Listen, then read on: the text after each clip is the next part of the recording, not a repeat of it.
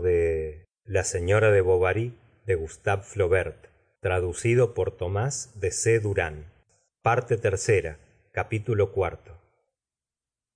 Bien poco tardó león en tomar ante sus camaradas un aire de superioridad. Abstúvose de su compañía y descuidó completamente los protocolos. Esperaba las cartas de emma las leía y releía las contestaba la evocaba con toda la fuerza de sus recuerdos. Lejos de disminuir con la ausencia el ansia por verla acreció de tal modo que un sábado por la mañana escapó de su despacho. Cuando desde lo alto de la cuesta vio en el valle el campanario de la iglesia con su bandera de metal blanco que giraba al viento sintió aquella delectación mezcla de vanidad triunfante y de estremecimiento egoísta que deben sentir los millonarios cuando vuelven á visitar su aldea natal. Fué á pasear por alrededor de su casa. Una luz brillaba en la cocina espió su sombra detrás de las cortinas y nada divisó. La tia lefrancois al verle lanzó grandes aclamaciones y lo encontró más alto más delgado mientras que artemisa por el contrario lo encontraba más robusto y más moreno comió en la sala pequeña como otras veces pero solo sin el recaudador porque binet cansado ya de esperar á la golondrina había definitivamente adelantado una hora la de su comida que hacia á las cinco en punto quejándose algunas veces de que el reloj se retardaba. León por fin se decidió y llamó á la puerta del médico. Madame bovary se hallaba en su cuarto del que no bajó hasta pasado un cuarto de hora. Carlos se alegró mucho de verle y no se movió de casa ni aquella tarde ni en todo el siguiente día. El la vio á solas por la noche muy tarde detrás del jardín en la callejuela como al otro. Había tormenta y hablaban bajo un paraguas á la luz de los relámpagos. Se les hacía intolerable la idea de separarse. Antes morir decía emma y retorcíase en sus brazos anegada en llanto.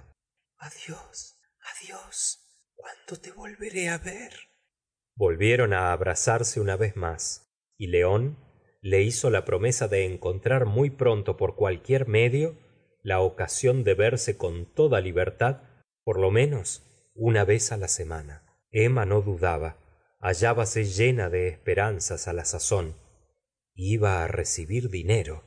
Compró para su cuarto un par de cortinas amarillas con rayas largas á m lheureux quiso una alfombra y también se la proporcionó lheureux no podía emma pasarse sin sus servicios. Veinte veces al día enviábale á buscar y él lo dejaba todo por ir á verla sin permitirse murmurar. Tampoco comprendía nadie por qué razón la tia rolet almorzaba con ella todos los días y hasta le hacía visitas en particular. Por esta época es decir á principios del invierno se sintió emma acometida de un gran ardor musical. Una tarde que carlos la escuchaba empezó cuatro veces seguidas un mismo trozo siempre enfadándose mientras que carlos sin encontrar la diferencia exclamaba bravo muy bien por qué te detienes sigue sigue. Oh no esto es execrable. Tengo los dedos muy torpes. Al siguiente día él le rogó que tocase algo. Sea por complacerte.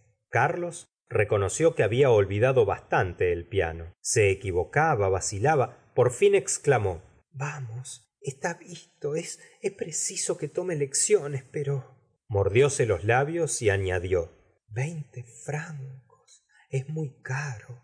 Sí en efecto un poco dijo carlos. Sin embargo me parece que podían dártelas á menos precio. Hay artistas sin reputación que valen más generalmente que las celebridades. Búscalos dijo emma. Al otro día al volver á su casa carlos la miró risueñamente y le dijo qué testaruda eres algunas veces. He estado hoy en barfeuchers pues bien madame legard me ha asegurado que sus tres hijas que se hallan en la misericordia tomaban lecciones á cincuenta sueldos la sesión y de una profesora famosa. Emma se encogió de hombros y no volvió á abrir el piano. Cuando pasaba junto á él siempre que bovary estaba allí suspiraba diciendo ay mi pobre piano cuando iba á verla alguno no dejaba de decirle que había abandonado la música y no podía dedicarse á ella por razones de peso. La compadecían. Qué lástima con tanta disposición. Hablaron de esto á bovary se lo echaban en cara y hasta llegó á decirle el boticario hace usted mal. Es preciso no poner nunca coto á las inclinaciones de la naturaleza por otra parte debe usted pensar que haciendo estudiar á su señora economizará más tarde en la enseñanza musical de su hija. Yo creo que las madres son las únicas que deben instruir á sus hijas. Es una idea de rousseau un poco nueva todavía pero que acabará por triunfar estoy seguro de ello. Como se ha conseguido el que las madres críen á sus hijos y los vacunen carlos volvió pues á tratar de la cuestión del piano. Emma respondió con despego que más valía venderle.